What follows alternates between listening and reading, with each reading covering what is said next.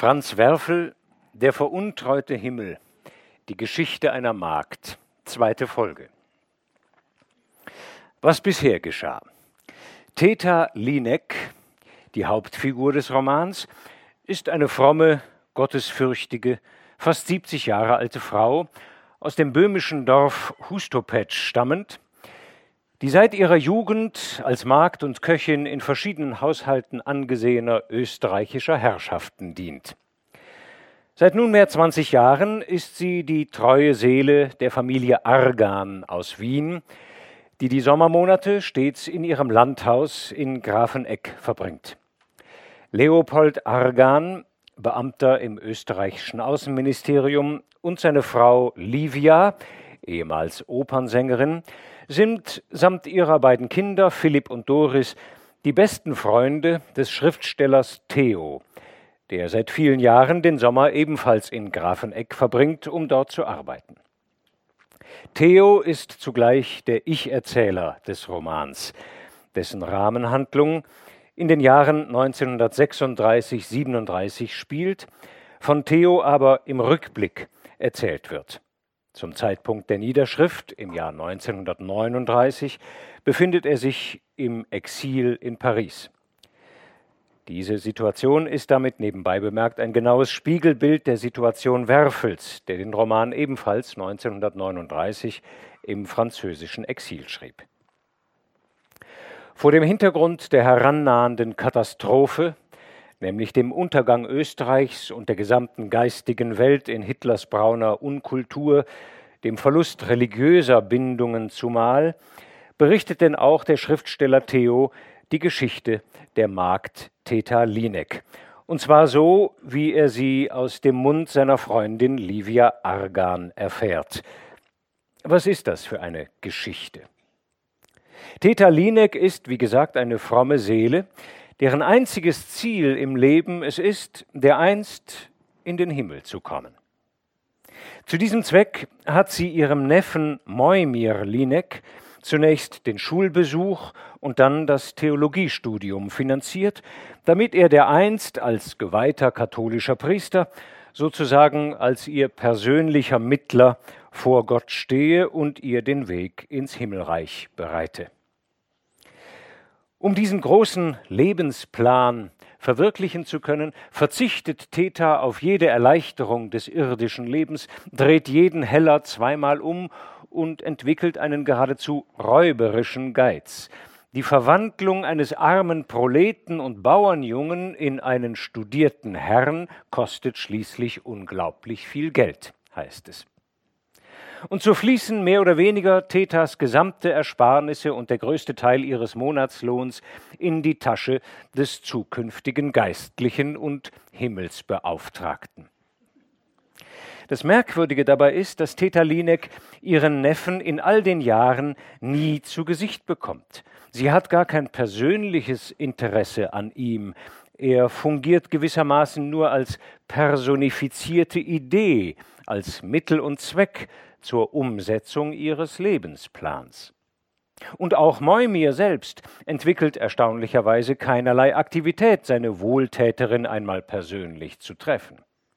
Ja, selbst seine erste Messe als geweihter Priester feiert er ohne seine Tante, nur die Fotografie eines jungen Geistlichen im Chorrock mit dem Brevier in den Händen schickt er Theta zur Erinnerung an diesen großen Tag, mit der Bemerkung, er sei nunmehr als Geistlicher in einer Gemeinde in Prag tätig. An jener Fotografie aber hängt fortan Thetas ganzes Lebensglück. Soweit waren wir gekommen. Die Geschichte Theta Lineks erfährt Theo, wie gesagt, einerseits aus Erzählungen Livia Argans. Theta hatte ihr in all den Jahren immer wieder Briefe Moimirs gezeigt, wenn ihr darin etwas unverständlich war. Livia ist übrigens aus der Lektüre dieser Briefe überzeugt, dass an der Geschichte irgendetwas faul ist dass ihre Magd wohl einem Schwindler und Betrüger aufgesessen ist, äußert ihr gegenüber aber diesen Verdacht nie. Andererseits weiß Theo manches über Theta aus Berichten eines Kaplans Seidel, der, wie es anfangs einmal hieß, der alten Magd in den letzten Tagen ihres Lebens und Sterbens Beistand geleistet hat. Diese Bemerkung aus der Erzählzeit 1939 ist also schon ein Vorgriff auf das Ende der Geschichte, die ja im Wesentlichen in der Vergangenheit spielt und im Rückblick erzählt wird. Blicken wir also wieder in diese Vergangenheit. Die einzige Verbindung zwischen Theta Linek und ihrem Neffen besteht also in jener Fotografie des angeblichen Priesters Moimir und dessen Briefen, in welchen er immer wieder Klage führt über manche Hindernisse in seinem Beruf und um finanzielle Unterstützung bittet. Aus Kapitel 2 Ein Lebensplan. Da geschah etwas Großes, das Theta in heftige Erregung versetzte. Sie erhielt einen dicken, unfrankierten Brief, für den sie ein beträchtliches Strafporto entrichten musste. Ich selbst habe diesen Brief bei Kaplan Seidel in Paris gesehen.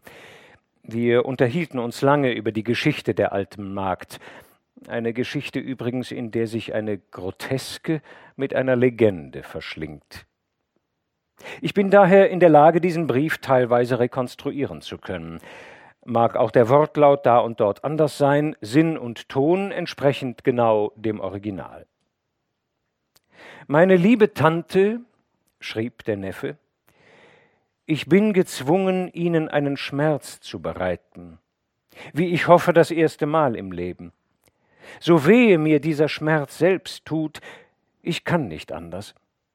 Ich ertrage dieses so wenig verdienstvolle und so sehr langweilige Leben nicht länger.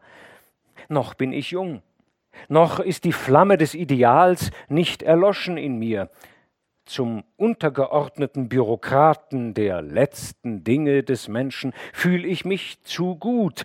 Mein heißes Herz treibt mich an, nach höheren Verdiensten zu greifen, die einst nicht nur mir, sondern auch Ihnen zugute kommen sollen, Tantchen teile daher mit, dass ich mich unwiderruflich entschlossen habe, in die Mission zu gehen. Die Väter von St. Gabriel bereiten eine Expedition nach Patagonien vor. Dies ist das sogenannte Feuerland, wo aber keine Hitze, sondern große Kälte herrscht, denn es grenzt an das südliche Polargebiet. Das ist auch der Grund, warum die persönliche Ausrüstung jedes Missionars auf 80 englische Pfunde zu stehen kommt, Zweitausender in eurem Gelde. Damit werden nur die allernotwendigsten Bedürfnisse für drei Jahre gedeckt. Jeder Teilnehmer muss diese Summe erbringen. Ich habe mich bereits gemeldet, verzeihen Sie mir.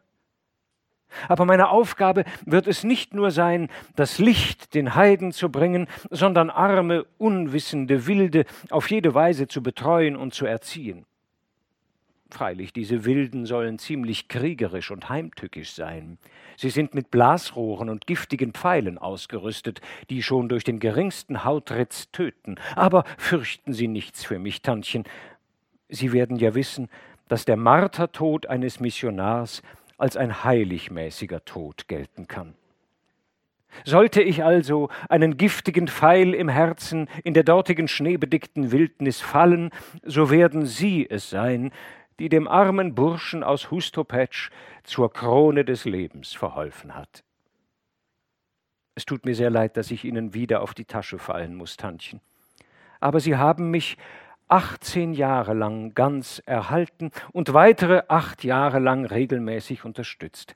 Wie könnte sie da eine letzte Zuwendung für denjenigen beschweren, welcher am Tag aller Tage Zeugenschaft vor Christus dem Richter ablegen wird für sie? Wenn Sie wollen, so können Sie im Mödlinger Missionshaus Erkundigungen über unsere Expedition einziehen. Am nächsten Sonntag fuhr Theta wirklich nach Mödling und zog in St. Gabriel Erkundigungen ein. Das berühmte Mutterhaus der kühnen Missionare aber war eine ganze Stadt, in der sie sich verirrte. Als sie endlich in irgendeiner Kanzlei landete, in welcher viele geweihte Männer sehr beschäftigt ein- und ausgingen, stellte sie mit kleiner, verschüchterter Stimme ihre Frage. Sie erfuhr auch, dass besagte Expedition in drei Wochen von Hamburg nach Südamerika in der Tat abgehen werde. Dass einige jüngere Herren dem Unternehmen angehören sollten, stimmte ebenfalls. Zuletzt aber fand Theta den Mut nicht mehr, jenen breitbärtigen Pater, welcher ihr Auskunft erteilte, auch noch mit dem Namen ihres Neffen zu belästigen. Sie fand, sie wisse nun genug und verließ die Mauern St. Gabriels sehr erleichtert. Darauf beschwor sie den Neffen in einem Brief, um Gottes Willen seinen Entschluss aufzugeben, der ihr solche Sorge bereitete. Er antwortete zum ersten Mal nicht blumig weitschweifig, sondern knapp und fast grob, wenn ihm verwehrt sei, als Missionar zu wirken, so werde er den ganzen geistlichen Krempel hinhauen und zum Journalismus übergehen. Es war in diesem Briefe ein drohender Ton. Sollte der Lebensplan nicht in Brüche gehen, so musste Theta sich ergeben. Sie spürte genau, dass die feurige und schwärmerische Seele Moimirs nicht mit sich spaßen lasse. Thetas Ersparnisse hatten sich im Laufe der Zeit wieder etwas erholt. Sie sandte also das Geld. Im Spätherbst erhielt sie eine Ansichtskarte aus Hamburg. Vor der Laufbrücke eines Überseedampfers standen mehrere pelzvermummte Männer, den Kragen hochgeschlagen. Einer dieser Männer war mit einem Kreuzchen bezeichnet. Das bin ich, hatte Moimirs Hand hinzugeschrieben. Die nun folgende Epoche der missionarischen Tätigkeit Moimir Lineks brachte nicht nur Theta Kummer und Misshelligkeit aller Art, sondern auch dem Hause Argan.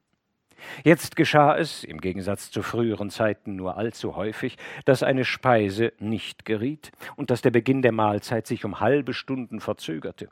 Es gab täglich Krach mit dem übrigen Personal, und insbesondere Herr Bichler, der Gärtner, beschwerte sich über den schlechten Charakter aller Betschwestern und Kerzelweiber. In Wahrheit aber war es weniger der Gedanke an Blasrohr und Giftpfeile, der Theta bekümmerte, als der dumpfe Verdacht, der von ihr großgezogene Fürbitter könne ihr auf Nimmerwiedersehen entgleiten und der ganze so kostspielige Lebensplan sich in nichts auflösen. Da war es denn nicht nur für Theta eine Erlösung, als der Missionar lang vor der gesetzten Frist sich plötzlich wieder meldete, und zwar von Žižkov, einem anderen Prager Bezirk her. Er sei heimgekehrt, an Leib und Seele gebrochen, bekannte der Neffe. Von seinem elenden Körper wolle er umgehend mitteilen, dass sich sein altes Darmleiden durch die strengen Anforderungen eines gottgeweihten Lebens in der Wildnis und durch die beständige Konservenkost in eine unheilbare Krankheit verwandelt habe. Es bedürfe vieler Monate ausgesuchter Diät, teurer Kuren und unerschwinglicher Arzneimittel, wenn er die Hoffnung fassen solle, noch einmal dem Leben wiedergegeben zu werden. Was aber seine seelische Gebrochenheit anbetraf, so schwelgte der Neffe in ausgesprochen Rousseau'schen Wendungen. Nicht die im harmlosen Naturzustande vegetierenden Pygmäenstämme Feuerlands hätten in ihm die Flamme des Ideals und den Glauben an die Menschheit erstickt, sondern die weißhäutigen Vertreter der Kultur und des Christentums, all diese hoch angesehenen Professoren und Doktoren und Politiker und Kaufleute und die priesterlichen Amtsbrüder, jawohl auch diese, und zwar in erster Linie. Noch vor seinem 40. Lebensjahre sei er, Moimir Linek, zum alten Manne geworden, glatzköpfig, gelbhäutig und durch die Schlechtigkeit der Welt bis auf den Tod enttäuscht. Auch schleppe er jetzt sein linkes Bein infolge eines teuflischen Insektenstiches nach. Seine einzige Wohltäterin auf Erden habe immer und immer wieder Recht gehabt, und sein sündiger Ungehorsam sei grausam bestraft worden. Nun aber werde er nie wieder ungehorsam sein und gegen Tantchen aufbegehren. Während er dieses schreibe, hebe er zwei Finger zum Schwur empor. Er hege keinen anderen Wunsch mehr, als nach notdürftiger Wiederherstellung seines zerschlagenen Kadavers in irgendeiner Pfarrgemeinde als armseligster und niedrigster aller Christusdiener unterzukriechen. Diesbezüglich habe er sich seinen Oberen schon zu Füßen geworfen. Theta las den Brief des also ruhmlos Heimgekehrten mit Tränen in den Augen.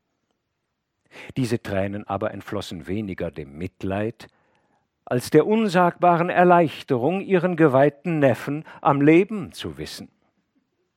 Freilich, manchmal haderte sie, dass sie keinen besseren Vollstrecker ihrer Absichten gefunden hatte als diesen unruhigen, haltlosen Burschen, der das Geld verschlang wie ein hohles Fass. Ach, der Sohn eines Trinkers eben, seufzte sie. Doch dann besah sie schnell die edle Fotografie überm Bett, um sich von solchen ungehörig kritischen Anwandlungen zu befreien. Mochte Moimir sein, wie er wollte, er war ein Geweihter. Er war berufen, zu binden und zu lösen. Er hielt den Schlüssel des Himmelreichs in der Hand, auch ihres Himmelreichs. Er war gewissermaßen ein schwacher Mensch, nur im Nebenamte. Sie musste ihn mit all seinen Fehlern, Begehrlichkeiten, Abgründen hinnehmen, denn so spät im Leben blieb ihr keine andere Wahl. In seinem Hauptamte war der Neffe noch immer der verklärte junge Priester auf dem kleinen Bilde, der nach ihrem Hinscheiden unzählige heilige Seelenmessen für ihr ewiges Wohlbefinden lesen würde. In Stunden des Zweifels gab ihr die alte Fotografie neue Kraft. Und so schickte sie, wie schon so oft, auch diesmal eine erkleckliche Summe aus ihrem Sparschatz nach Prag. Allerdings mit dem ausdrücklichen Vermerk, das Geld allein der vorgeschriebenen Kur und den notwendigen Medikamenten zu widmen. Der geistliche Neffe musste schließlich gesund sein und stark und langlebig, das war die Hauptsache. Mit den Geldsegnungen Thetas war es eine eigene Sache. Wie Sparwut und Habgier, so hatte sich auch diese Gewohnheit tief in die Seele der alten Jungfrau eingebürgert. Wenn sie auch vor sich selbst über die ewigen Notrufe des Unersättlichen stöhnte und fluchte, die ständige Obsorge für einen jungen Mann, der Weg aufs Postamt, das Einschreiben der Geldbriefe, all das war Theta durch jahrzehntelange Wiederholung fast schon zu einem inneren Bedürfnis geworden, das die leeren Räume des Gefühls angenehm ausfüllte. Der Kooperator Moimir Linek durfte sich also auf seinen weiteren Irrwegen einer ziemlich sicheren Sustentation erfreuen. Diese Irrwege waren aber zahlreich, auch in der folgenden Zeit. Anders als die Tante sah sich der Neffe nämlich veranlasst, fast jedes halbe Jahr seinen Arbeitsplatz zu wechseln. Theta schämte sich seiner in dieser Periode. Sie ging mit Moimirs Briefen nicht mehr zu Livia Argan, wie sie es in früheren Jahren dann und wann der Deutung schwieriger Stellen wegen getan hatte. Es musste erst der gegenwärtige Sommer des Jahres 1936 herannahen, in welchem Theta einen so wichtigen Brief in der bekannten Rund- und Schönschrift erhielt, dass sie mit diesem nicht ohne leisen Triumph vor ihre Herrin trat. Es war nicht nur ein unerwarteter, sondern ein ausnehmend herzensschöner Brief, der den gewiegten Kalligraphen von einer neuen Seite zeigte. Er lautete folgendermaßen Eine erfreuliche Nachricht diesmal, teures Tantchen und eine angenehme Überraschung für Sie, wie ich hoffe. Unsere Gebete sind erhört worden. Es ist mir gelungen, mich meiner bisherigen Diözese zu entziehen, in der ich nur Hasser, Verfolger und Todfeinde habe. Ich werde in den mährischen Sprengel aufgenommen, aus dem die Eltern stammen und auch Sie, meine Mutter geistlicherweise. Ja, jubilieren Sie, altes, gutes Tantchen, denn der 80-jährige Pfarrer von Hustopetsch legt heuer im Spätherbst sein Amt nieder und schon vor Advent hoffe ich, sein Nachfolger zu sein. Das ist alles bereits gebrieft und gesiegelt, und es müsste der Gott sei bei uns selbst die Hand im Spiele haben, damit alles wieder zu Wasser werde, wie so oft in meinem Leben. Doch freuen wir uns und loben wir Gott und vergessen wir alles Bittere der Vergangenheit.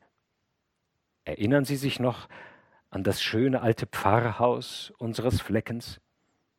Man wird's herrichten müssen. Mein greiser Vorgänger soll ein unverbesserlicher Schmutzfink gewesen sein. Man wird elektrische Beleuchtung einziehen und fließendes Wasser und Telefon und ein Badezimmer installieren. Auf dem flachen Lande kann das ja alles kein Vermögen kosten. In diesem Hause aber will ich meine Tage beschließen.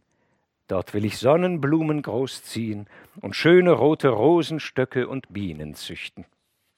Die Hauptsache aber, Tantchen, hören Sie nur, wenn Sie der ewigen Arbeit überdrüssig sind und endlich Feierabend machen wollen, dann kommen Sie zu mir. Das heißt zu uns nach Hustopetsch. Dort wollen wir Seite an Seite leben, bis Gott einen von uns abberuft. Dann wird die ersehnte Zeit gekommen sein, dass ich sie dankbar pflegen und verwöhnen und verhätscheln darf. Verzeihen Sie, es fällt mir nicht leicht, diese weichste Stelle meines hart gekämpften Herzens zu öffnen, aber ich träume davon, wie es sein wird, wenn wir uns wiedersehen, nach mehr als dreißig Jahren, nach einem so langen gemeinsamen Lebensweg, der uns doch niemals zusammengeführt hat. Schreiben Sie mir bitte sofort, was Sie über diese Sache denken. Und was denken Sie über diese Sache, Theta? fragte Livia Argan, nachdem sie den Brief der Magd zurückgegeben hatte. Ein sanftes Lächeln überspülte das breite Gesicht der alten Frau. Ach nein, mit Erlaubnis, gnädige, die Theta kann Gottlob noch arbeiten, trotz der wehen Fies. Und solange mich die Gnäherrschaft behält und solang's nicht auf die Letzt geht mit mir, na, da werd ich keinem zur Last fallen. Ja, ich glaub, Theta, Sie haben ganz recht, meinte Livia nach einigem Nachdenken. Die alte Magd aber hob mit einer zögernd bittenden Gebärde den Brief hoch und sagte aber Shane hatte doch geschrieben, der Moimir, finden nicht die gnädige Frau.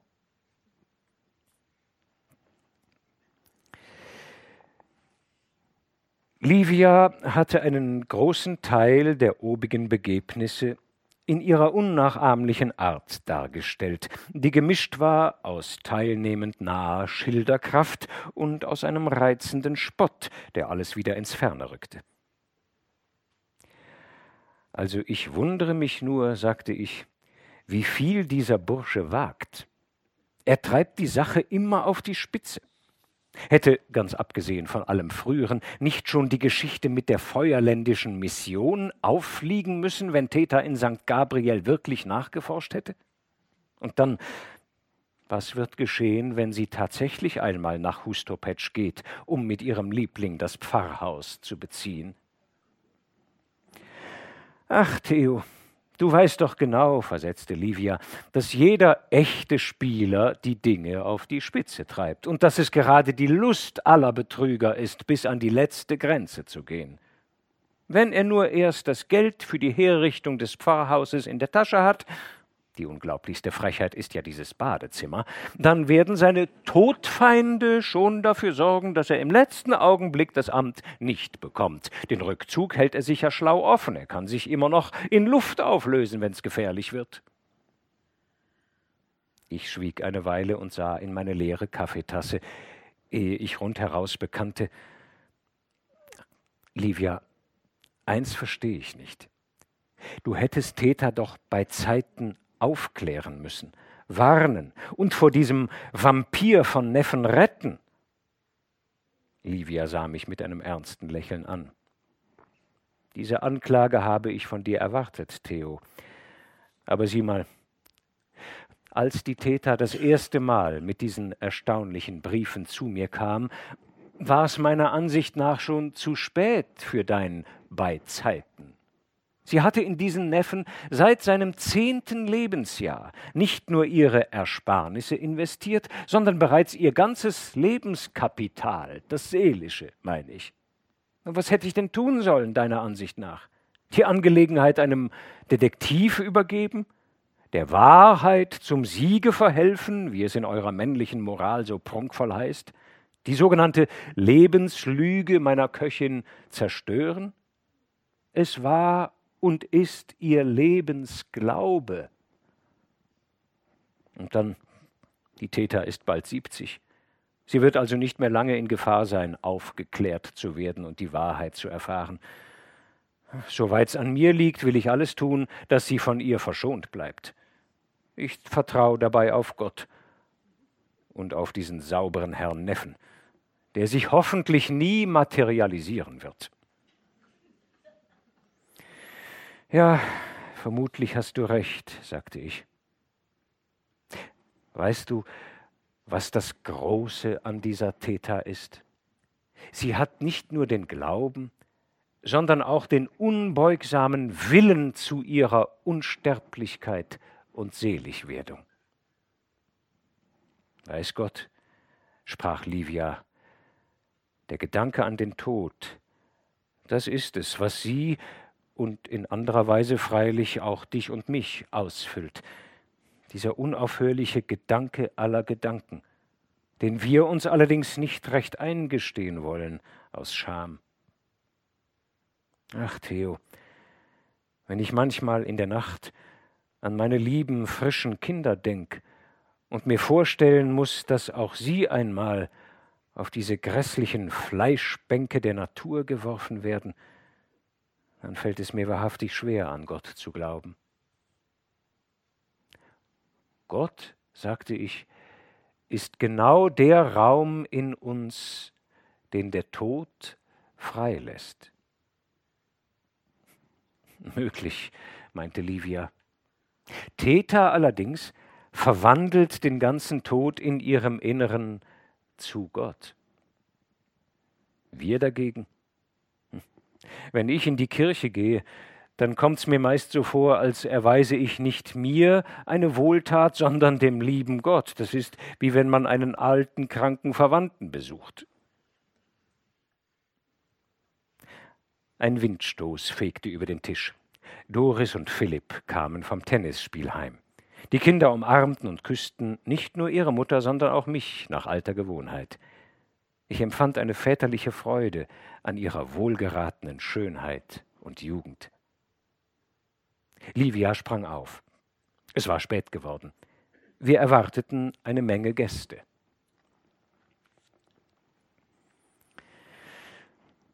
An dieser Stelle müssen wir die Lektüre um zwei große Kapitel überspringen, in denen der Ich-Erzähler Theo ausführlich vom Schicksal der Familie Argan berichtet. An jenem Augusttag des Jahres 1936 feiert Livia Argan Geburtstag. Ein ausgelassenes Fest, das allerdings tragisch endet. Philipp Argan, der Sohn, stürzt nämlich bei einem Ausflug der Kinder am folgenden Morgen so unglücklich, dass er einen Schädelbasisbruch davonträgt und wenige Tage später stirbt. Doris, seine Schwester, bricht daraufhin zusammen und musste einige Zeit später in geistiger Verwirrung in ein Pflegeheim gebracht werden.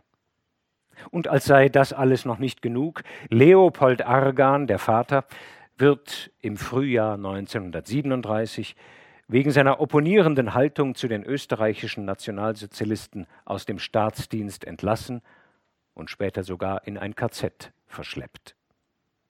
Der Haushalt wird aufgelöst, Theta muss entlassen werden.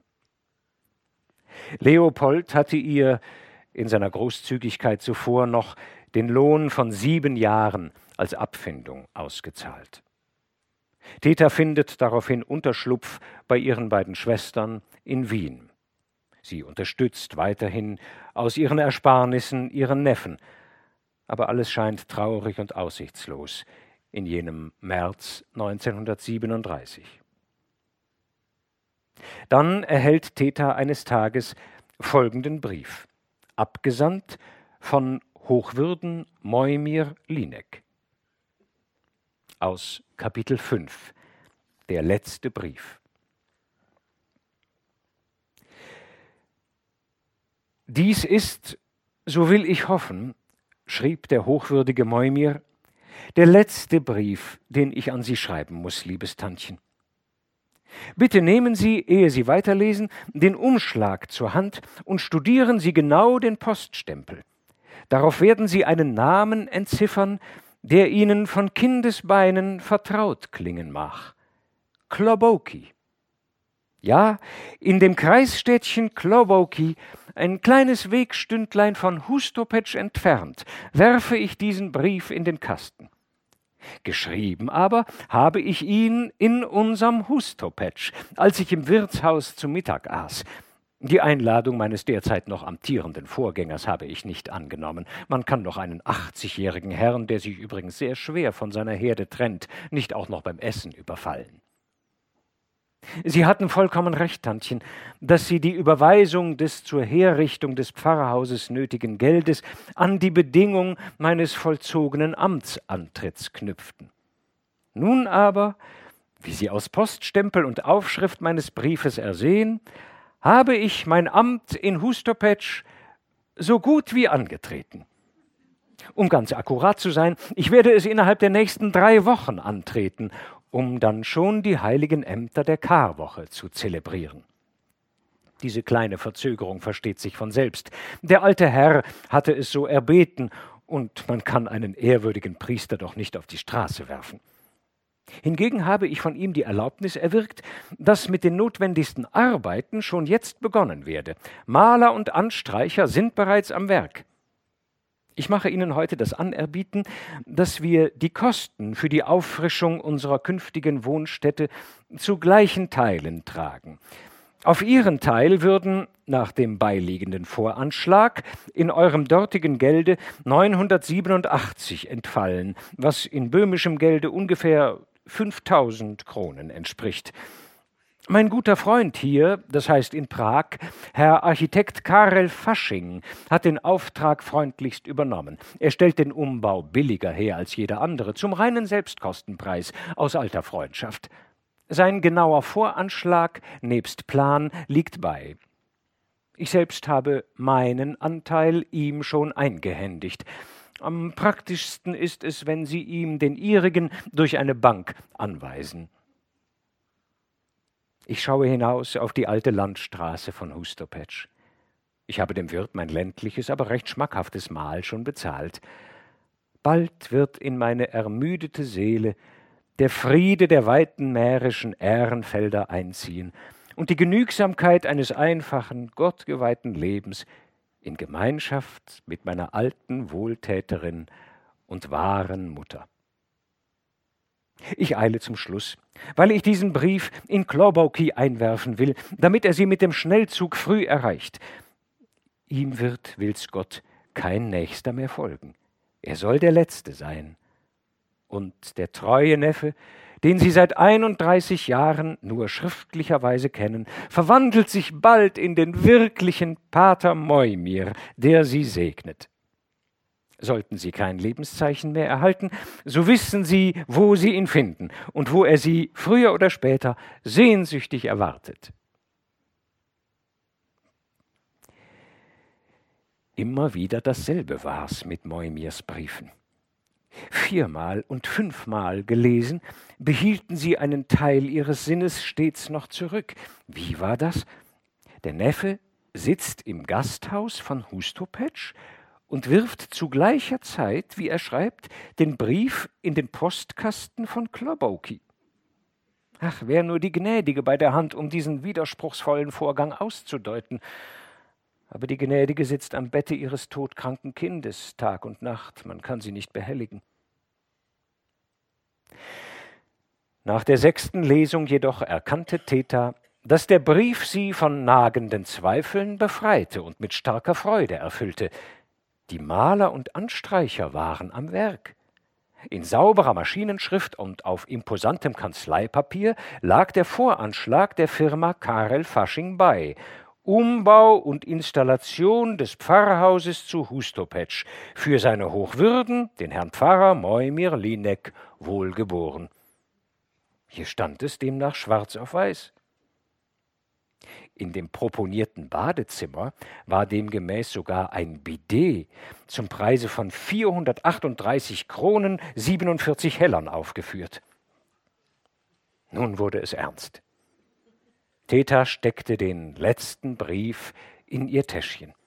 Leicht und fröhlich war ihr zumute. In den nächsten Tagen entschloss sie sich zu drei wichtigen Gängen. Der erste führte sie zur Prager Bank in der Herrengasse. Dort füllte sie mit ihrer schiefen Kinderschrift alle möglichen Zettel aus und ließ an die Firma Karel Fasching, die in derselben Straße wie Moimirs bisherige Wohnung lag, die veranschlagte Summe abgehen. Ihr zweiter Gang führte sie zu dem Arzt jener Krankenkasse, in welcher sie als Hausgehilfin eingetragen war. Patienten drängten sich in dem schmalen Vorraum zu Dutzenden. Als sie endlich drankam, warf der verdrießliche Doktor einen flüchtigen Blick auf ihre Beine. Nun, oh Frau, sagte er, eingebildet müssen's nicht sein auf Ihre Krampfadern. Täter bedeckte schnell wieder ihre Blöße und fragte untertänig wird der gnä Herr Doktor mir ein Rezept aufschreiben, wenn ich bittlich sein darf? Der Arzt saß schon wieder am Schreibtisch. Ich werde Ihnen einen Dienstzettel mitgeben ans allgemeine Krankenhaus. Diese Venen da müssen verödet werden. Dann haben Sie Ihre Ruhe. Ist das eine Operation, wenn ich bittlich sein darf? Ein ungefährlicher Eingriff. Ein paar Tage werden Sie einen Verband tragen müssen. Die Füllfeder knirschte schon böse seine Unterschrift und ohne Eingriff mit Erlaubnis, wie lang könnte ich da noch meine Ruhe haben?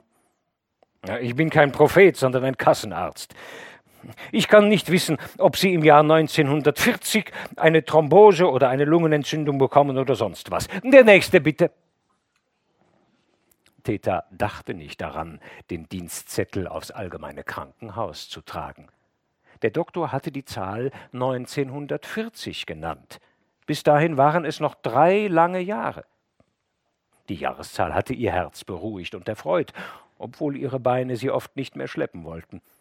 Aber diese Reparatur, anders als das Pfarrhaus von Hustopetsch, hatte noch ihre gute Zeit. Der dritte Gang Tetas führte in ein Koffergeschäft. Sie erstand recht billig ein Suitcase aus Lederimitation. Sie wollte dem geweihten Neffen nicht mit unwürdigem Gepäck entgegentreten. Dieser Einkauf geschah am Tage nach Palmsonntag. Und schon am folgenden Morgen, dem Dienstag der heiligen Karwoche, sah man die alte Magd, angetan mit einem feierlich schwarzen Festkleid und einem leichten Reisemantel, eilig dem Bahnhof zustreben. Kapitel 6 Der Pfarrer von Hustopetsch Theta hatte in Lundenburg, der Grenzstation, einen armseligen Bummelzug bestiegen, der die Strecke befährt, die sich bei den Ortschaften Pawlowitsch und Hustopetsch im tiefen Saatengrün der mährischen Erde verliert. Ostern lag heuer sehr weit gerückt, im letzten Drittel des April. Die Hitze aber war dem April um mehrere Wochen vorangeeilt und entsprach einem strahlenden Tage im Juni. Neben zwei Bauern, die sich eilig aus dem Staube machten, entstieg Theta als einzige Reisende dem schmutzigen Zuge. Sie holte tief Atem, als wolle sie die Heimatluft genau schmecken. Dann humpelte sie an dem Stock, den sie sich zur Vorsicht in Wien noch gekauft hatte, durch die Bahnsperre auf die Straße hinaus, die etwa einen Kilometer weit in die Ortschaft Hustopetsch führt. Das Täschchen mit ihrem sorgsam gehüteten Schatz hielt sie wie immer fest an die Brust gepresst. Das neue Suitcase hingegen hatte sie dem Träger des kleinen Bahnhofes anvertraut, der es ihr auf Verlangen später in den Ort nachbringen sollte. Die Straße war mit blühenden Fruchtbäumen eingesäumt. Rechter Hand dehnten sich Rübenfelder und gelb blühender Raps, linker Hand halbwüchsiges Getreide. Theta schüttelte immer wieder den Kopf und sagte laut vor sich hin, aber das ist ja eine Pracht. In den Dörfern läutete man zwölf. Mitwegs fühlte Theta, sie könne bald nicht mehr weiter und müsse sich etwas ausruhen. Es war auch etwas Ungebührliches, jetzt während des Mittagessens dem Herrn Pfarrer ins Haus zu fallen. Ihr eigenes Mahl, ein Stück Brot, eine Knackwurst und eine Tafel Milchschokolade trug sie bei sich. Sie kam an einer winzigen Budenschenke vorbei. Hier kaufte Theta eine Flasche Bier und trippelte damit in eine junge Wiese hinein, die von einem Bach durchschnitten wurde. Sie erinnerte sich an diesen Bach. Er musste in das Flüsslein Suratka münden. Auf einer erhöhten Stelle über dem Bachufer breitete ein mächtiger alter Birnbaum sein Geäst. Er war so überladen mit weißem Blust, dass er einen großen sanften Schatten unter sich ausbreitete. Täter liebte die großen Bäume sehr. Wer in ihrem Schatten ausruht, zumal im blütenüberladenen Frühling, dem wird eine träumerische Vorahnung des himmlischen Ruhestandes zuteil, der seiner wartet, wenn einst alles seinen wunschgemäßen Ablauf genommen haben sollte. Theta breitete ihren Mantel unter dem Birnbaum aus. Dann ließ sie sich nieder, öffnete ihr Paket, zerschnitt die Wurst in kleine Scheiben, brach die Semmel und begann langsam und nachdenklich zu kauen. Da sie großen Durst hatte, leerte sie in einigen Zügen die Flasche Bier. Von dem erhöhten Punkt, auf dem sie lagerte, sah sie die Straße entlang bis in den nahen Ort hinein. Und jenseits der Straße sah sie bis in die verschwimmende Unendlichkeit die Saatfelder ihrer Heimat und ihrer Kindheit. Seit fünfundfünfzig Jahren war sie auf dieser Erde nicht gesessen. Recht wunderlich war es für sie, dass sie in all diesen Jahrzehnten alles vergessen zu haben glaubte und doch in Wirklichkeit gar nichts vergessen hatte. Sie erinnerte sich jeder Turmspitze im mittäglichen Flimmerlicht, jeder schwebenden Baumgruppe in der Ferne. Sie erkannte die alten Bauernhöfe dort unten und unterschied genau das ehemals schon Gewesene vom neu hinzugekommenen. Das arme Häuschen ihrer Eltern dass Moimir Linek Senior so frühzeitig versoffen hatte, konnte sie von hier nicht sehen, vielleicht war es auch schon längst abgebrochen. Dennoch trat es jetzt mit seinem Strohdach und den blumengeschmückten Fensterchen überdeutlich vor ihr inneres Auge.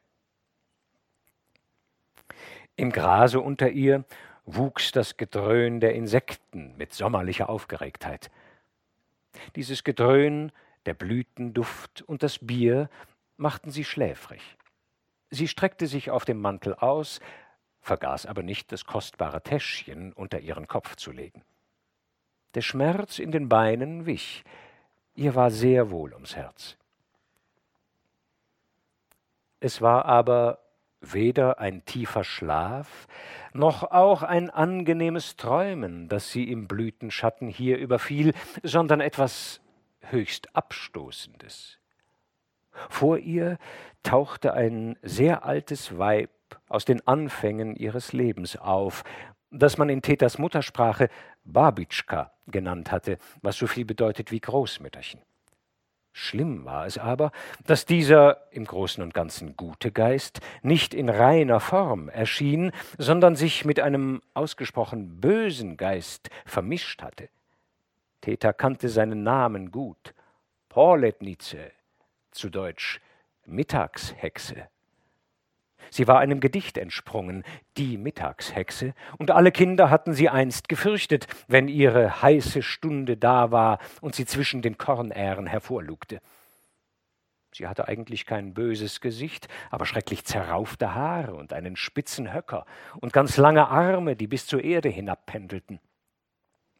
Theta rappelte sich auf, um Großmütterchen zu begrüßen.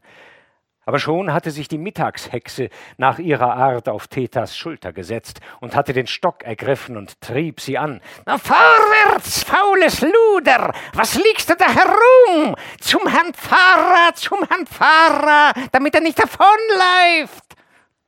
Lass mich, Großmütterchen, keuchte Theta.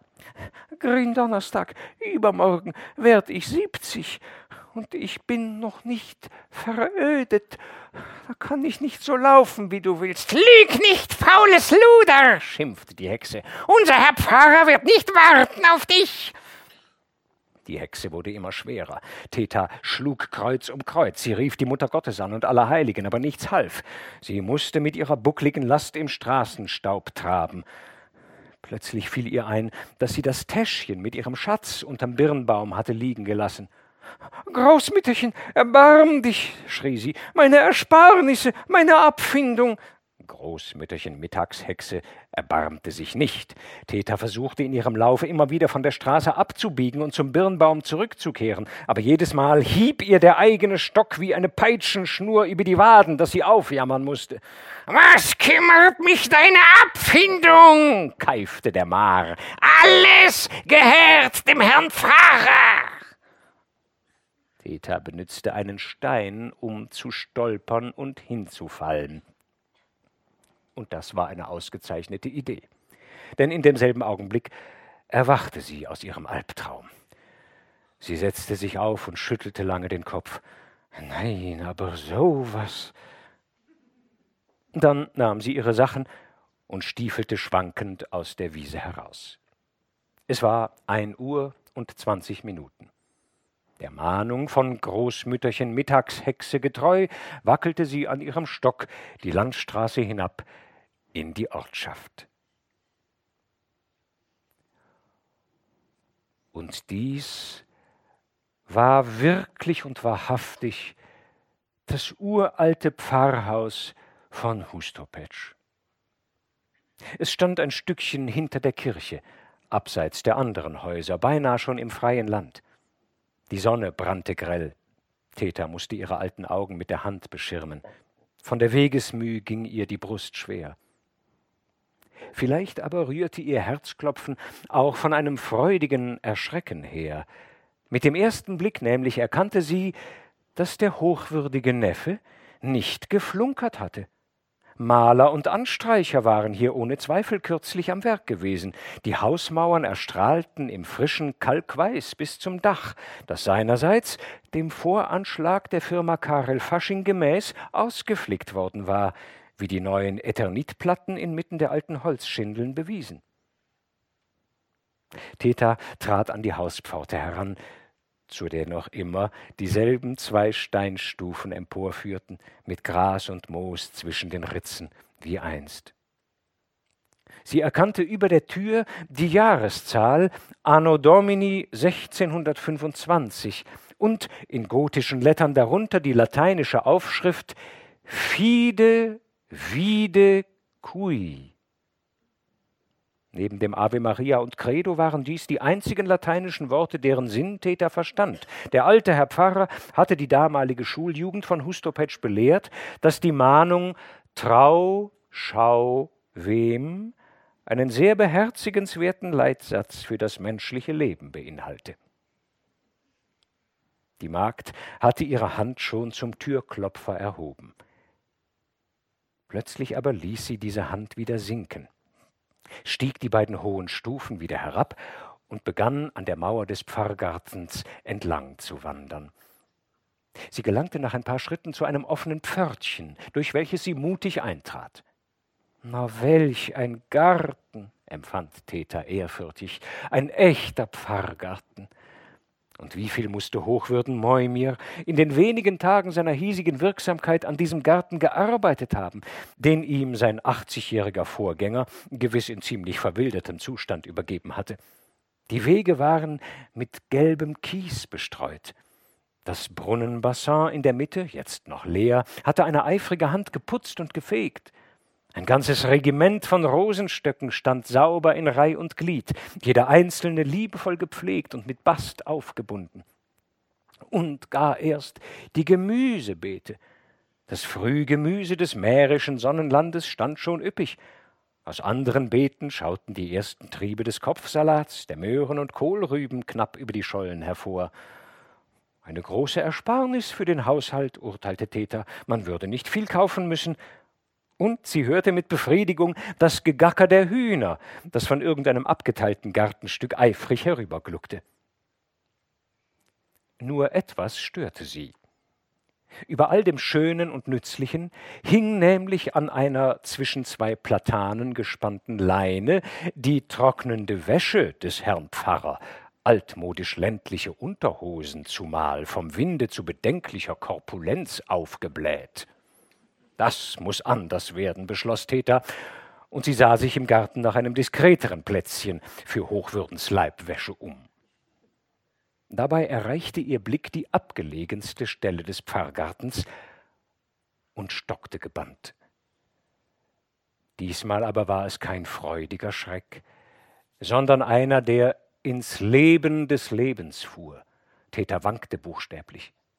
Dort, am äußersten Ende des Gartens, stand vor ein paar rege umsurrten Bienenstöcken der Herr Pfarrer selbst so wie er sich's einst gewünscht und in einem seiner Briefe ausgesprochen hatte. Er trug noch die Soutane. Wahrscheinlich war er soeben aus der Kirche gekommen, ohne vorher das Haus zu betreten. Er hatte eine Art Fechthaube über den Kopf gestülpt, wie die Imker sie bei ihrer Arbeit zu benutzen pflegen, und seine Hände steckten in mächtigen Fäustlingen. Oh, noch ist es Zeit, davonzulaufen, überkam Theta ein feiges Bangen. Sie floh aber nicht sondern näherte sich mit kleinen Trippelschritten sehr langsam der Hauptperson ihres Lebens, die plötzlich zu Fleisch und Blut geworden war. Der dunkle Orgelton der schwärmenden Bienen hüllte ihn ein.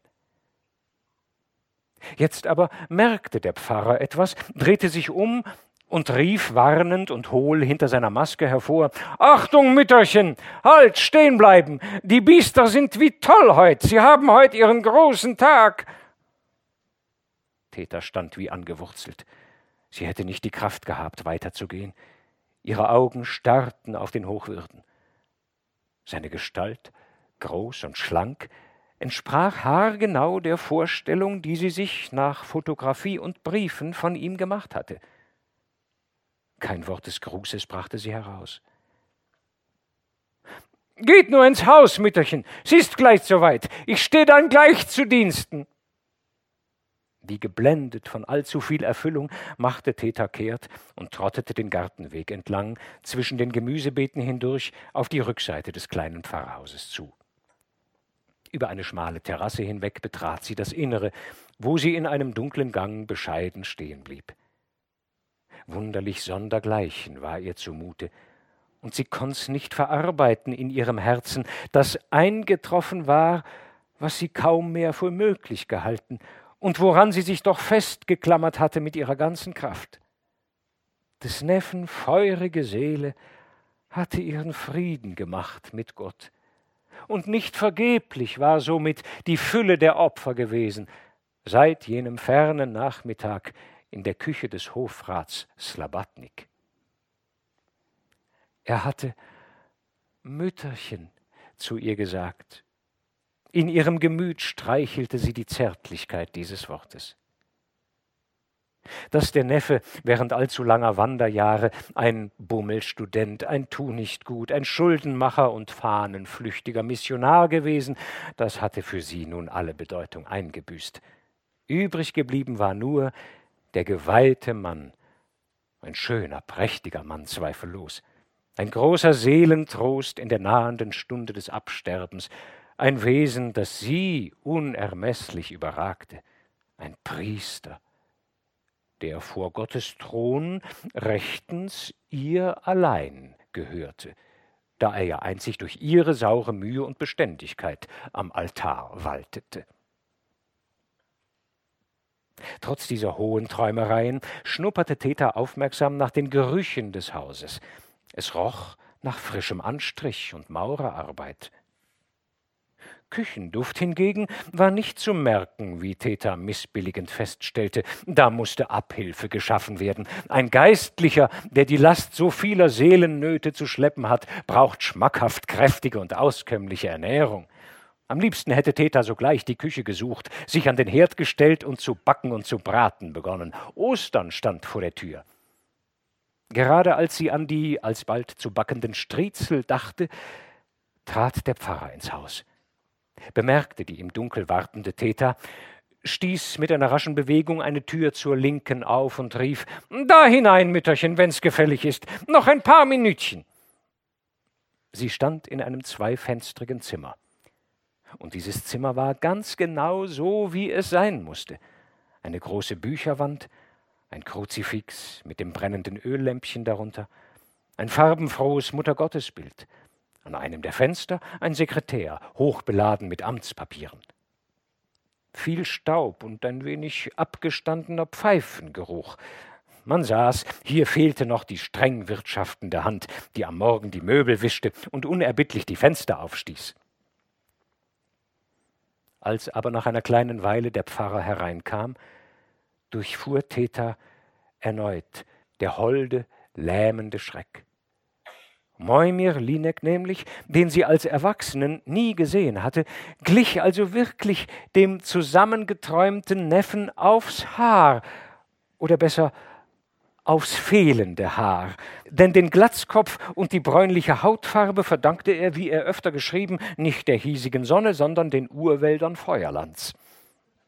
Den Fuß zwar schleppte er nicht nach, wie sie sogleich mit großer Befriedigung sah, dies kam aber wohl daher, weil im Laufe der Jahre jener teuflische Insektenstich ausgeheilt war. Der Hochwürdige lächelte Theta freundlich an und rieb sich die soeben gewaschenen Hände. Ja, ja, die Karwoche, die Woche heiliger Beschwerde, wie ein Dichter sagt, heilige Beschwerde auch für so einen groben Dorfpfarrer. Da soll alles blitzblank sein und schön und feierlich. Aber nehmt doch Platz, Mütterchen, setzt euch nur. Theta ließ sich auf den Rand eines Stuhles nieder und schaute nur und schaute. Der Pfarrer hantierte irgendwo herum, während er fortfuhr, sich humoristisch zu beschweren. Eine Heidenwirtschaft das. Nichts steht an seinem Platz. Ach, und übermorgen ist Gründonnerstag. Und meine Bedienung hat mich allein gelassen heut. Denkt nur, Mütterchen, mitten in dem Rummel. Sie ist hinüber nach Kloboki zu ihrer kranken Schwester. Seit dem Frühstück habe ich noch keinen Schluck und Bissen in den Magen bekommen. Er hatte endlich gefunden, was er suchte, eine Thermosflasche. Jetzt füllte er eine Tasse mit abgestandenem Milchkaffee und begann zu schlürfen, während er dazu ein Stück Schwarzbrot in mächtigen Bissen kaute. Hm, nehmt's mir nicht übel, Mütterchen, entschuldigte er sich mit vollem Munde bei Theta. Diese aber vermochte sich nicht länger zu beherrschen und sprach nun zum ersten Mal Der hochwürdige Herr Pfarrer müssen mit Erlaubnis ein anderes Mittagessen bekommen. Nein, sowas, das geht ja nicht. Nur ein Kaffee und ein Stück Trockenbrot, das ist ja zu schlecht für einen Bettler. Ja, das muss wirklich anders werden, Mütterchen, stimmte ihr der Pfarrer zu. Das ist wirklich keine Wirtschaft der hochwürdige Herr Pfarrer müssen haben mittags eine gute Bouillon mit Nudeln drin oder Grieß und dann eine Forelle Blau am Sonntag und einen guten Braten nachher oder ein Backhuhn mit jungen Kartoffeln und Erbsen und gemischtem Salat und zuletzt eine feine Mehlspeis, ein Soufflé mit Marillengeschmack oder Schokoladenauflauf oder was. Der Pfarrer hatte die Aufzählung dieser Genüsse mit weit aufgerissenen Augen verfolgt. Bravo, bravo, Mütterchen. Ach, ich könnte euch stundenlang zuhören. Mir läuft ja das Wasser im Mund zusammen bei eurem Menü. Theta verbarg ihre frohlockende Bewegung hinter den ernsten Planungen, die sie bereits dieser verlotterten Pfarrerswirtschaft angedeihen ließ. Das ist doch alles da im Garten, sagte sie. Gemüse und Hühner und Eier. Die Butter ist billig auf dem Land und man kann ein herrschaftliches Essen herstellen um nichts. Nur das Fleisch, da wird man sich umschauen müssen und den Herren Fleischern auf die Finger sehen. Das bin ich aber gewöhnt. Der Herr Pfarrer von Hustepetsch schien durch den teilnehmenden Eifer seines Besuches sehr erheitert zu werden. Er ging zur Kredenz und füllte zwei Gläschen mit bäuerlichem Kornschnaps. Na, darauf wollen wir anstoßen, Mütterchen, sagte er und kippte das Glas bis auf die Neige. Nachdem auch Theta in gehorsamer Nachahmung den Schnaps auf einen Zug geleert hatte, ließ der Pfarrer seinen forschenden Blick auf der Frau ruhen, die mit ihrem Stock und dem Täschchen in steifer, aber sichtlich erregter Haltung dasaß. No, Mütterchen, ihr seid von weit dahergekommen, wie? sagte er. Na, von Wien doch selbstverständlich, wenn ich bittlich sein darf, erwiderte sie. Ja, wohl die Heimat wiedersehen und die liebe Verwandtschaft besuchen. Aber der hochwürdige Herr Pfarrer werden doch wissen, erwiderte sie. Darauf antwortete der Pfarrer zuerst nichts und schien nur nachzudenken. Dann räusperte er sich und fragte, no, und womit kann ich dienen? Theta ließ eine Weile verstreichen. Nicht nur ihr von Kornschnaps gerötetes Gesicht, auch ihre Stimme begann langsam zu erblassen. Aber ich bin ja mit Erlaubnis hierher gefahren aus der Stadt, um den hochwürdigen Herrn Pfarrer zu dienen, wie der hochwürdige Herr Pfarrer es gewollt haben. Der Pfarrer von Hustopetsch blinzelte erstaunt. Mir dienen? Wie seid ihr um Himmels willen auf diese Idee gekommen und gar in Wien? Wie heißt ihr überhaupt, Mütterchen? Der hochwürdige Herr Pfarrer wissen doch genau, wie ich heiß, stammelte Theta, und ihre Lippen waren auf einmal ganz welk. Wie soll ich das wissen, meine Beste? Theta senkte den Kopf. Dann sprach sie mit harten, abgehackten Silben wie folgt. Der hochwürdige Herr Pfarrer Moimir Linek haben mir, seiner Tante Theta Linek, doch mit Erlaubnis einen Brief nach Wien geschrieben. Sind noch keine drei Wochen her. Während sie mit erwürgter Stimme nach diesen Worten rang, holten ihre bebenden Finger aus dem Täschchen des Neffen letzten Brief hervor. Mit ernstem Kopfschütteln nahm ihn der Pfarrer entgegen. Aber ich heiß ja gar nicht Moimir Linek, sagte er, sondern Otto Karjanku und hab keinem Menschen nicht einen Brief nach Wien geschrieben. Theta hörte diese Worte, ohne sich zu rühren. Zwei oder dreimal bewegte sie die Lippen, die aber kein Wort zu bilden vermochten. Der Pfarrer sah sie fragend an. Sie aber erwiderte seinen Blick noch viel fragender, wenn man so ausdrücken darf, als sei immer noch eine leise Hoffnung vorhanden, dass Ottokar Janku sich allmählich erinnern und zugeben werde, Moimir Linek zu sein. Er aber schüttelte den Kopf. Linek? Linek? Da aber keine Aufklärung erfolgte, wandte er sich dem kalligraphierten Prachtbrief zu und las ihn sichtbar verständnislos zu Ende. Als er fertig war, legte er die Epistel auf den Tisch. Helft mir, Mütterchen, bat er, wie einer, der des Rätselratens müde ist. Was ist das für ein sonderbarer Geistlicher, dieser Herr? Und welchen achtzigjährigen Amtsvorgänger meint er? Mein Amtsvorgänger ist mit fünfzig gestorben und ich selbst bin der Pfarrer von Hustopetsch schon seit zwölf Jahren. Ich verstehe von diesem Zeug nicht ein einziges Wort, meine gute Frau. Das scheint ja eine verflucht peinliche Geschichte zu sein. Wortlos streckte Theta die Hand nach dem Brief aus, nahm ihn an sich und versorgte ihn wie ein kostbares Stück vorsichtig zu den anderen in ihrem Täschchen. Ottokar Janku aber hatte sich gedankenvoll erhoben und ging mit starken Schritten in seiner Pfarrstube auf und ab. Er schien den Besuch, der da steif und lautlos an seinem Tische saß, völlig vergessen zu haben. Im letzten Augenblick erst gewahrte er, dass sich der Körper der alten Frau zur Seite neigte und vom Stuhl zu sinken drohte. Er sprang hinzu, fing Täter auf und führte, oder besser schleppte sie zum Kanapee, auf das er sie hob. Sie wehrte sich gegen diese Hilfestellung. Hochwürdiger Herr, wenn ich bittlich sein darf, nicht, nicht, ist schon wieder gut. Ich schäme mich so viel. Ich werde jetzt sofort weggehen. Bitte nicht stören. Doch auch Thetas mächtige Seelenenergie reichte nicht hin, um die Schwäche zu überwinden, welche der Keulenschlag der Erkenntnis verursacht hatte. Ihr vergingen für ein paar Augenblicke die Sinne. Doch noch aus der Ohnmacht flüsterte sie eifrig Meine Tasche, meine Tasche, wenn ich bittlich hoch werden, Herr Pfarrer. Janku hatte aus seinem Schlafzimmer ein Fläschchen Eau de Cologne gebracht und benetzte ein wenig Tetas weiße Stirn. Während er um sie beschäftigt war, bewegten sich ihre Lippen unaufhörlich. Die Worte waren nicht deutlich erkennbar. Es klang immer wie Hinden und Fangen. Nach drei Minuten wurde ihr Atem ruhig und sie schlief vor Erschöpfung ein. So aber geschah es, dass Teta Linek in dem Pfarrhaus zu Hustopetsch, wo sie die lange Ruhe des Feierabends zu finden gehofft hatte, eine kurze Nachmittagsstunde sich ausruhen durfte, während ein Geweihter neben ihr saß und sie pflegte. Es war freilich nicht der richtige.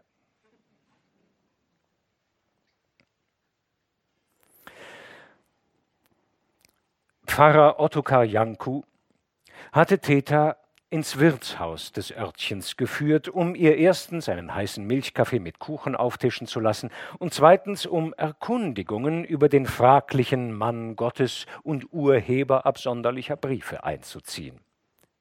Theta war freilich mit der öffentlichen Behandlung ihres schmerzlichen Geheimnisses nicht besonders einverstanden. Brennende Scham erfüllte sie. Am liebsten wäre sie aus Hustopetsch und der ganzen Welt verschwunden.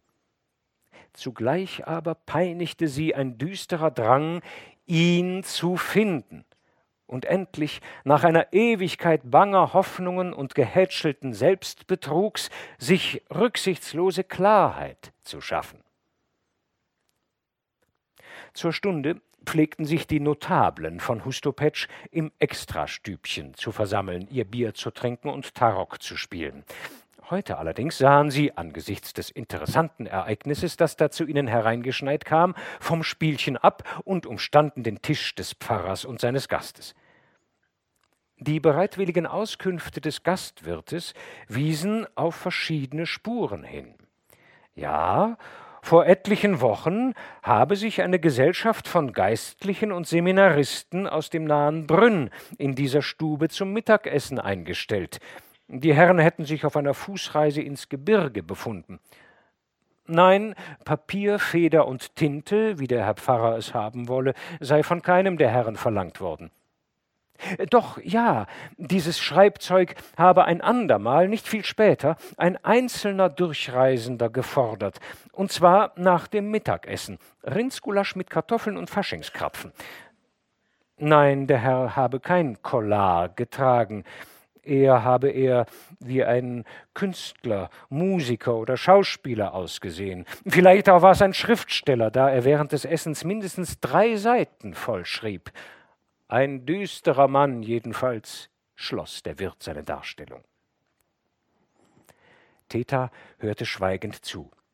Ihre hellen Augen ruhten aufmerksam auf dem jeweiligen Sprecher und wanderten weiter, wenn ein anderer das Wort ergriff. Die hier vereinigten Honoratioren von Hustopetsch, auch der Bürgermeister, der Apotheker und der Lehrer waren unter ihnen, gehörten insgesamt der jüngeren Generation an. Sie wussten nichts mehr von der Familie Linek, die vor Jahrzehnten hier gesessen hatte. Die Honoratioren kamen daher auf den Rat des jungen Lehrers überein, Herrn Markus Prosnitzer zu Hilfe zu rufen. Markus Prosnitzer war der Altprinzipal der ansehnlichen Gemischtwarenhandlung am Platze. Jetzt führte das Geschäft längst schon sein Enkel. Markus Prosnitzer selbst war mehr als 93 Jahre alt, sein Augenlicht fast erloschen. Doch nicht nur sein Ansehen als ältester Mann und Geschäftsmann der Ortschaft verlieh ihm den Rang einer hochwichtigen Person, er besaß zudem noch ein Wunder von Gedächtnis und Personenkenntnis. Markus Prosnitzer war Chronik, Grundbuch, Geburts- und Sterbeprotokoll von Hustopetsch in einer Gestalt. Der junge Lehrer wurde also ausgesandt, den Greis ins Extrastübchen zu bitten. Die Chronik von Hustopetsch liebte nichts mehr, als in Anspruch genommen zu werden. Nach einem Weilchen schob sich der Uralte am Arme des erregten Lehrers ins Gastzimmer. Der Wirt rückte einen bequemen Lehnsessel zurecht und brachte ein Viertel Rotwein. Herr Prosnitzer, rief er sehr laut, was wissen Sie von der Familie Linek? Haben Sie verstanden? Linek. L wie Ludmilla. Die verschwommenen Augen des Blinden gingen zuerst im Kreis, dann fragte er mit seiner hohlen, sehr hohen Stimme Wieso Linek? Was heißt Herr Linek? Wer lebt von diesen Lineks noch? Der Lehrer klärte ihn auf. Aus Wien ist eine Linek angekommen, Herr Prosnitzer. Heut mit dem Mittagszug. Na, dass eine Dame mit dem Mittagszug angekommen ist, das brauchen Sie mir nicht zu sagen. Das weiß ich längst. Ist die Dame eine Linek? Moment, ich, ich muss mir diese Lineks zuerst auszählen. Linek, Linek, sagte er nach einer Weile. Na, Linek, das Häusel ist gestanden zwischen dem Kasper und Schubert. Heut steht das Spritzenhaus dort. In den 80er Jahren, denke ich's noch. Zehn Jochfeld, Gerste, Hafer, Kartoffeln, nichts Besonderes. Drei Kühe. Der alte Linek hat die dritte Tochter vom Kaspar geheiratet. Sechs Kinder haben sie gehabt, lauter Mädeln. Nein, pardon, einen Burschen auch. Ein schlechter Bauer, hat getrunken, hat sein Grundstück verkauft an die Gemeinde damals, so im Fünferjahr. Schlecht verkauft, Schulden, schlimme Wirtschaft. Pfarrer Ottokar Janko fiel jetzt ein. Und dieser Linek hat einen einzigen Sohn gehabt, Herr Prosnitzer? Der 90-Jährige lehnte sich gekränkt zurück und legte Verwahrung ein.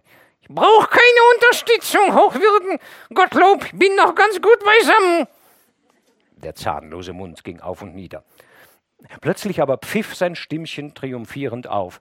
Na, Linex Sohn, natürlich, ein Studierter, unterstützt von einer hohen Protektion. Ganz genau, denke ich ihn. So ein junger Mensch in langen Talar, oder wie das heißt.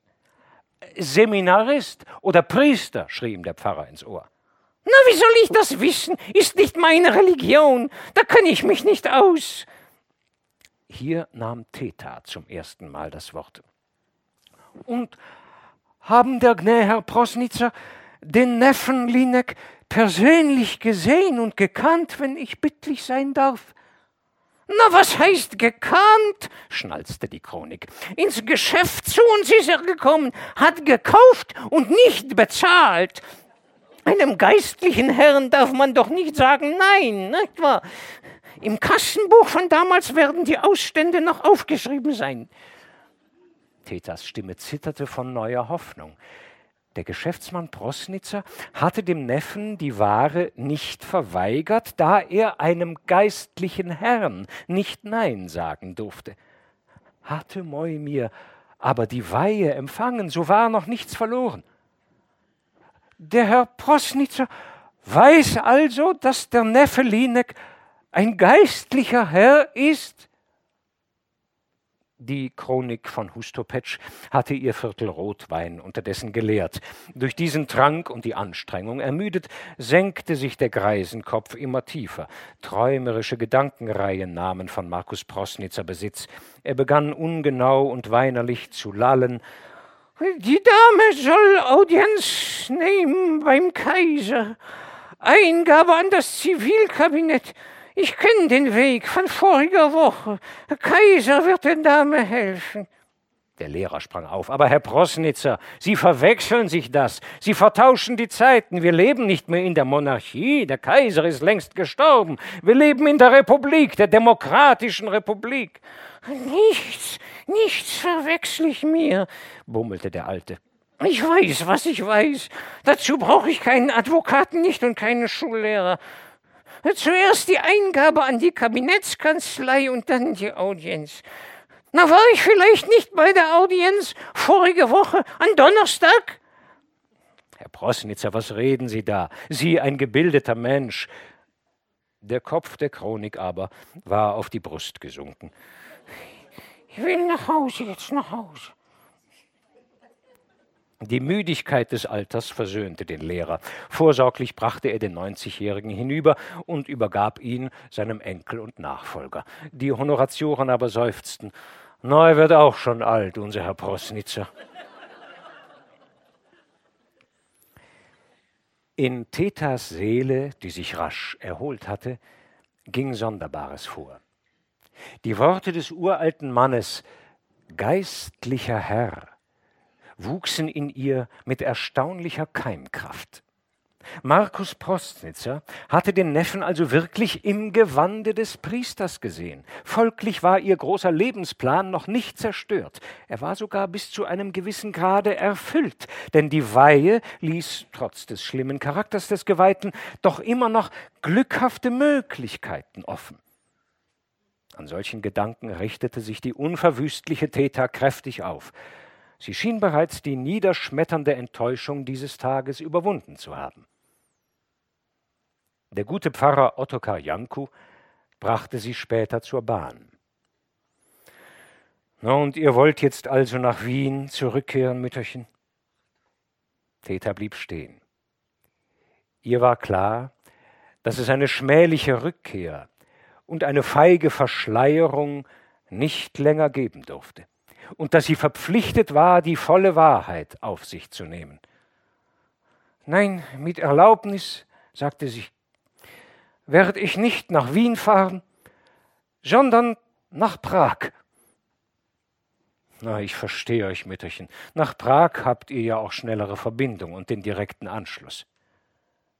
Pfarrer Otto Kajanku schrieb im Stehen ein paar Worte auf eine Visitenkarte. Täter möge sie bei den Ursulinerinnen in Prag überreichen. Die Oberen werde für eine gute Unterkunft sorgen. Als die Lokomotive der Nebenstrecke heranschnob, nahm Janku Thetas Hand und sagte tröstlich, Seid recht vernünftig, Mütterchen, dort in Prag. Sie wissen, in meinem Beruf stolpert man leichter als in jedem anderen, und nicht die schlechtesten stolpern. Wenn man aber ernsthaft aufstehen will, dann wird einem auch geholfen. Theta war ganz seiner Meinung.